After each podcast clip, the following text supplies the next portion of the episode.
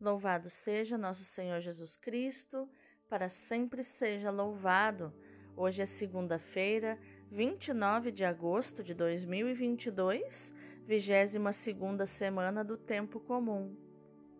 E hoje nos lembramos do martírio de São João Batista, decapitado a pedido do rei Herodes pelo simples capricho de Salomé e de sua mãe Herodíades. São João Batista, rogai por nós.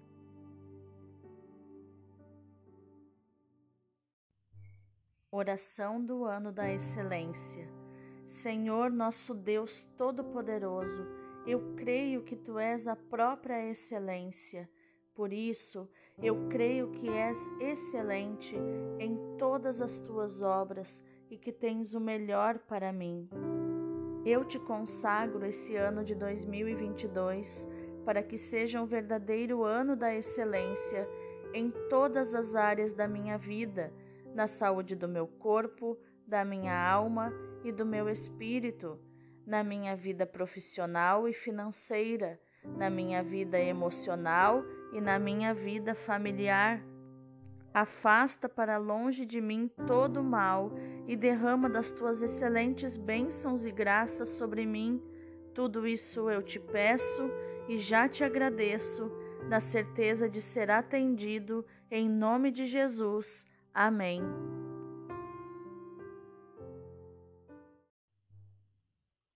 Inspira, Senhor, as nossas ações para que em ti comece e em ti termine tudo aquilo que fizermos no dia de hoje.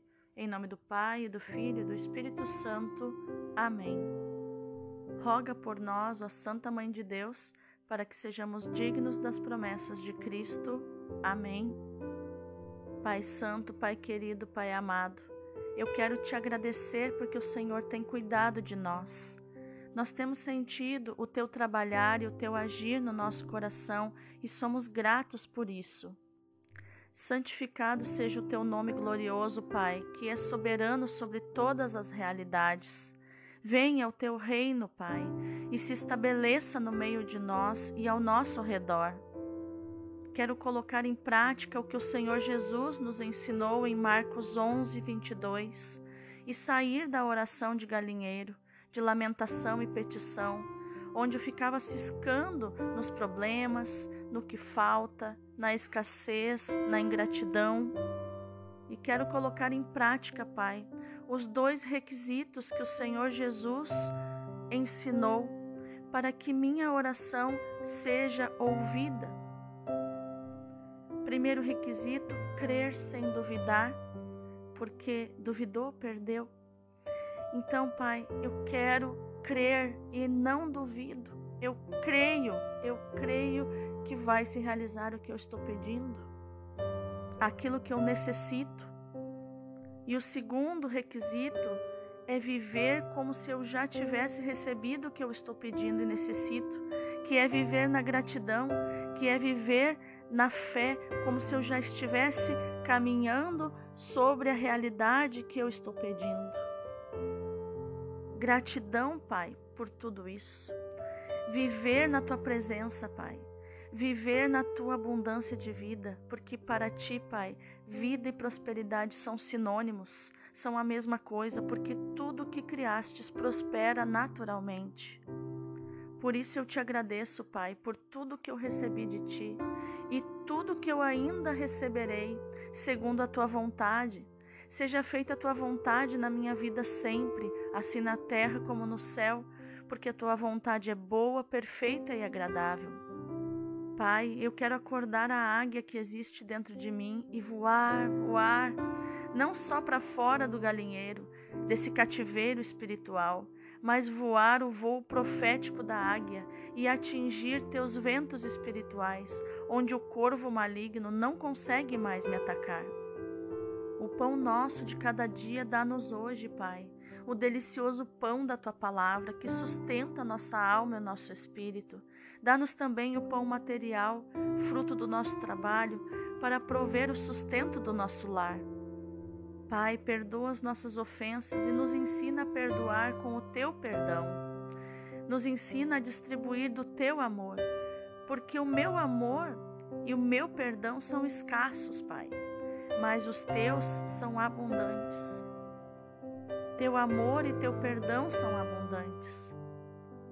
Pai, sopra sobre mim tuas correntes de vento do Espírito Santo, para que quando o corvo pousar em minhas costas e começar a me machucar, eu resista à tentação de descer com ele, ou à tentação de lutar contra ele, e assim eu não perca a altitude, mas que teu sopro de vida me impulsione a subir mais e mais para o alto, porque lá o corvo perde força e não consegue respirar, e é obrigado a desistir e descer aos lugares baixos de onde ele veio, e assim o Senhor me livra do maligno. Muito obrigada, gratidão, Pai. Livra-nos do maligno, porque teu é o reino, o poder e a glória para sempre. Amém. A primeira leitura de hoje é Jeremias 1, do 17 ao 19. Naqueles dias, a palavra do Senhor foi-me dirigida. Vamos, põe a roupa e o cinto, levanta-te e comunica-lhes tudo que eu te mandar dizer. Não tenhas medo, senão eu te farei tremer na presença deles. Com efeito, eu te transformarei hoje numa cidade fortificada, numa coluna de ferro, num muro de bronze contra todo o mundo, frente aos reis de Judá e seus príncipes, aos sacerdotes e ao povo da terra. Eles farão guerra contra ti, mas não prevalecerão, porque eu estou contigo para defender-te, diz o Senhor. Palavra do Senhor, graças a Deus. O salmo responsorial é o 70. Minha boca anunciará a vossa justiça. Eu procuro meu refúgio em vós, Senhor, que eu não seja envergonhado para sempre, porque sois justo. Defendei-me e libertai-me. Escutai a minha voz, vinde salvar-me. Sede uma rocha protetora para mim, um abrigo bem seguro que me salve porque sois a minha força e o meu amparo, o meu refúgio, proteção e segurança. Libertai-me, ó meu Deus, das mãos do ímpio. Porque sois, ó Senhor Deus, minha esperança, em vós confio desde a minha juventude. Sois meu apoio desde antes que eu nascesse, desde o seio maternal o meu amparo. Minha boca anunciará todos os dias vossa justiça e vossas graças incontáveis. Vós me ensinastes desde a minha juventude, e até hoje canto as vossas maravilhas. Minha boca anunciará vossa justiça. O evangelho de hoje é Marcos 6, do 17 ao 29. Naquele tempo, Herodes tinha mandado prender João e colocá-lo acorrentado na prisão. Fez isso por causa de Herodíades, mulher de seu irmão Filipe, com quem se tinha casado. João dizia a Herodes: Não te é permitido ficar com a mulher do teu irmão. Por isso, Herodíades o odiava e queria matá-lo, mas não podia. Com efeito, Herodes tinha medo de João, pois sabia que ele era justo e santo, e por isso o protegia. Gostava de ouvi-lo, embora ficasse embaraçado quando o escutava. Finalmente chegou o dia oportuno. Era o aniversário de Herodes e ele fez um grande banquete para os grandes da corte, os oficiais e os cidadãos importantes da Galileia. A filha de Herodíades entrou e dançou, agradando a Herodes e seus convidados. Então o rei disse à moça: Pede-me o que quiseres e eu te darei. E lhe jurou, dizendo: Eu te darei qualquer coisa que me pedires, ainda que seja a metade do meu reino. Ela saiu e perguntou à mãe: O que vou pedir? A mãe respondeu: A cabeça de João Batista. E, voltando depressa para junto do rei, pediu: Quero que me des agora, num prato, a cabeça de João Batista. O rei ficou muito triste, mas não pôde recusar. Ele tinha feito juramento diante dos convidados. Imediatamente, o rei mandou que um soldado fosse buscar a cabeça de João. O soldado saiu, degolou-o na prisão, trouxe a cabeça num prato e a deu à moça. Ela a entregou à sua mãe. Ao saberem disso, os discípulos de João foram lá, levaram o cadáver e o sepultaram. Palavra da salvação, glória a vós, Senhor. Então, neste dia, onde relembramos o martírio de São João Batista, o maior nascido de mulher, que morreu mártir por ter censurado ao rei Herodes Agripa pela sua conduta desonesta e imoral, vamos entender o contexto das leituras de hoje. João Batista foi vítima da fé e da missão que exerceu. Ele pagou um preço por ser tão corajoso com as palavras e não se render a convenções ou favores. A sua degolação aconteceu na fortaleza de Maqueronte, junto ao Mar Morto, lugar de férias de Herodes. O sangue de João Batista sela o seu testemunho em favor de Jesus. Com a sua morte, completou a missão de precursor. A Igreja celebra hoje o seu nascimento para o céu o seu nascimento para a vida eterna, talvez por nesta data ser dedicada em sua honra uma antiga basílica erguida em Sebaste, na Samaria. Vamos entender a primeira leitura. João Batista nos ajuda a compreender a missão de Jesus e a vida de Jeremias nos ajuda a compreender a missão de João Batista porque a pessoa de Jeremias é a prefiguração de João Batista. E isso não tem nada a ver com reencarnação, tá? É muito importante a gente ter muito claro isso. É, João Batista não é Jeremias que reencarnou, nem nada do tipo. Deus vai levantando na história da salvação figuras de pessoas parecidas na sua missão, na sua forma de agir, no seu jeito de ser.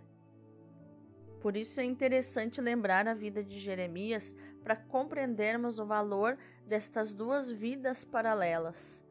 Mas esta leitura da missa de hoje evidencia particularmente a coragem do profeta em dizer tudo, a sua fortaleza para resistir à prepotência dos poderosos e a sua fé, ou seja, a certeza de vencer em nome do Senhor.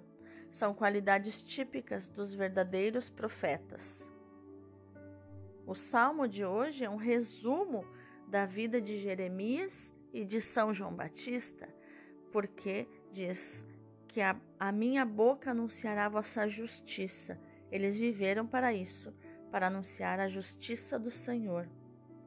Já no Evangelho, Marcos coloca a narrativa do martírio de João Batista no caminho de Jesus para Jerusalém como uma etapa fundamental.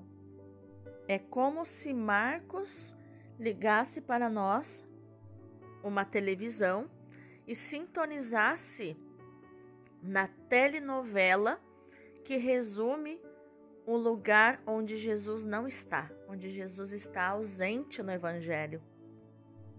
E quando Jesus está ausente, acontece o circo dos horrores. Com palhaços como Herodes, com marionetes como Salomé, com manipuladores como Herodíades, com fantoches como os soldados que foram simplesmente seguiram ordens para matar João Batista.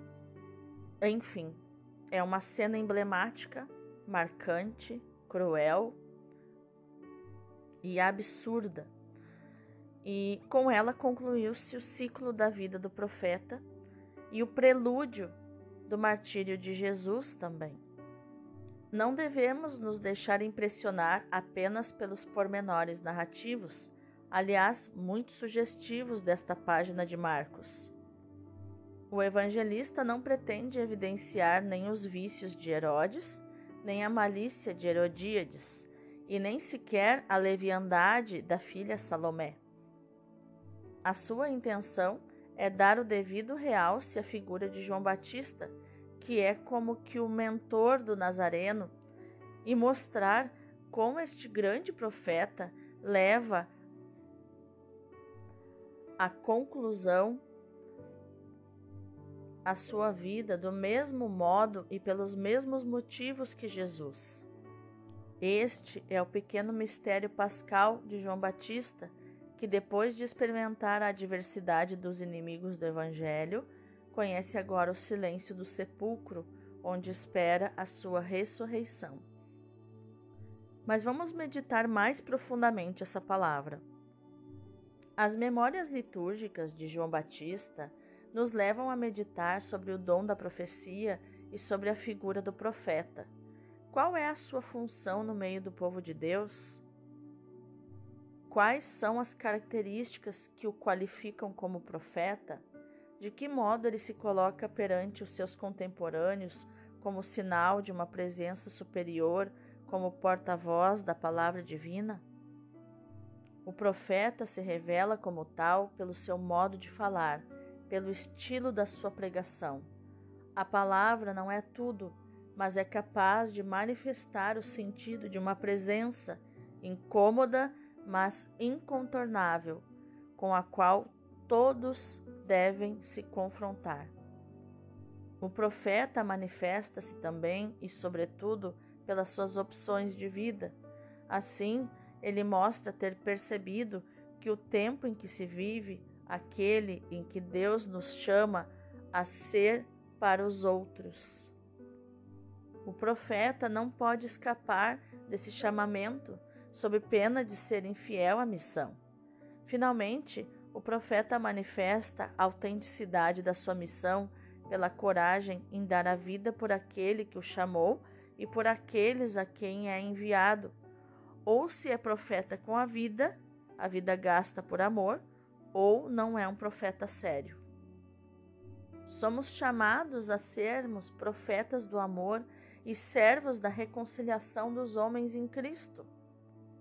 Havemos de ser pela nossa vida e pelas nossas opções de vida, uma vida serena, porque é oferecida em sacrifício a Deus, uma vida alegre, porque somos testemunhas do amor de Cristo, uma vida empenhada, porque colaboramos no advento do reino de Deus, uma vida disponível, porque dada ao próximo, a exemplo de Cristo, uma vida partilhada porque queremos ser testemunhas de que a fraternidade, porque os homens anseiam, é possível em Jesus Cristo e dela quereríamos ser fiéis servidores.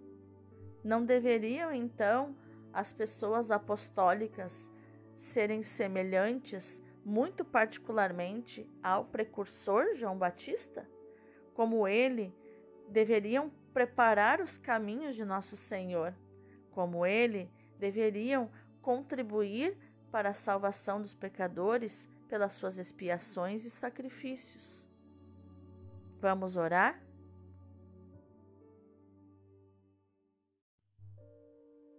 Ó glorioso São João Batista, pregador corajoso e coerente da verdade, intercede por nós e por todos quantos na Igreja são chamados a exercer a missão profética.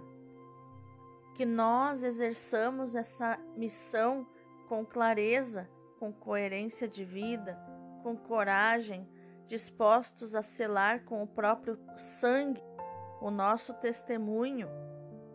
Que todas as pessoas apostólicas, homens e mulheres apostólicos, sejamos semelhantes a Ti, a fim de prepararmos os caminhos do Senhor entre os caminhos dos homens de hoje. Que o fogo da caridade divina arda em nossos corações, para sermos zelosos e perseverantes no testemunho do Seu amor e no serviço da reconciliação. Amém. Vamos contemplar a palavra de hoje. Não deveria o precursor João Batista assemelhar-se a nosso Senhor e preparar-lhe os caminhos? Nosso Senhor devia salvar-nos pela cruz, devia cumprir a sua missão pelo sofrimento. Não devia Cristo padecer? Ele deveria estabelecer a religião pela cruz e pelo sofrimento, e convinha que o seu precursor passasse pelo mesmo caminho e que se mostrasse heróico nas aflições e sofrimentos. Convinha que o mártir da sinagoga, que chegava ao seu fim, preparasse os caminhos do Salvador, que devia abrir o céu pelos seus sofrimentos e pelo seu sangue. O servo não é maior que o seu senhor, Jesus havia dito. Logo, o discípulo de Jesus percorre exatamente o mesmo caminho de Jesus. A perseguição, o sofrimento, a via crucis, via sacra e a cruz, mas também posteriormente a ressurreição. Nosso Senhor queria fazer partilhar a graça dos seus sofrimentos ao seu precursor. Queria também preparar os espíritos para o Evangelho, mostrando-lhe que os justos têm a esperar dos homens. O que? A ingratidão. Sempre quando fazemos expectativas de pessoas, recebemos frustração, recebemos decepção ingratidão. Jamais podemos colocar nossa esperança em pessoas, mas toda nossa esperança em Deus, no Deus da vida, no Deus da ressurreição.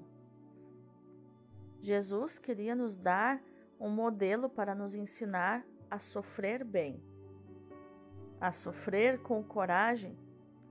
A coragem deste justo João Batista condena o nosso desleixo e nos incita, nos impulsiona, nos incomoda, nos perturba, nos inquieta, a nós pecadores, porque denuncia a nossa moleza, nos inquieta a sofrer pacientemente, nos convida a sofrer pacientemente pelos nossos pecados e por amor ao Senhor Jesus. Forte essa palavra de hoje, né? Difícil, né? Difícil. Nós, no tempo de hoje, não queremos sofrer, nós queremos tudo fácil, nós queremos que não tenha sofrimento nenhum.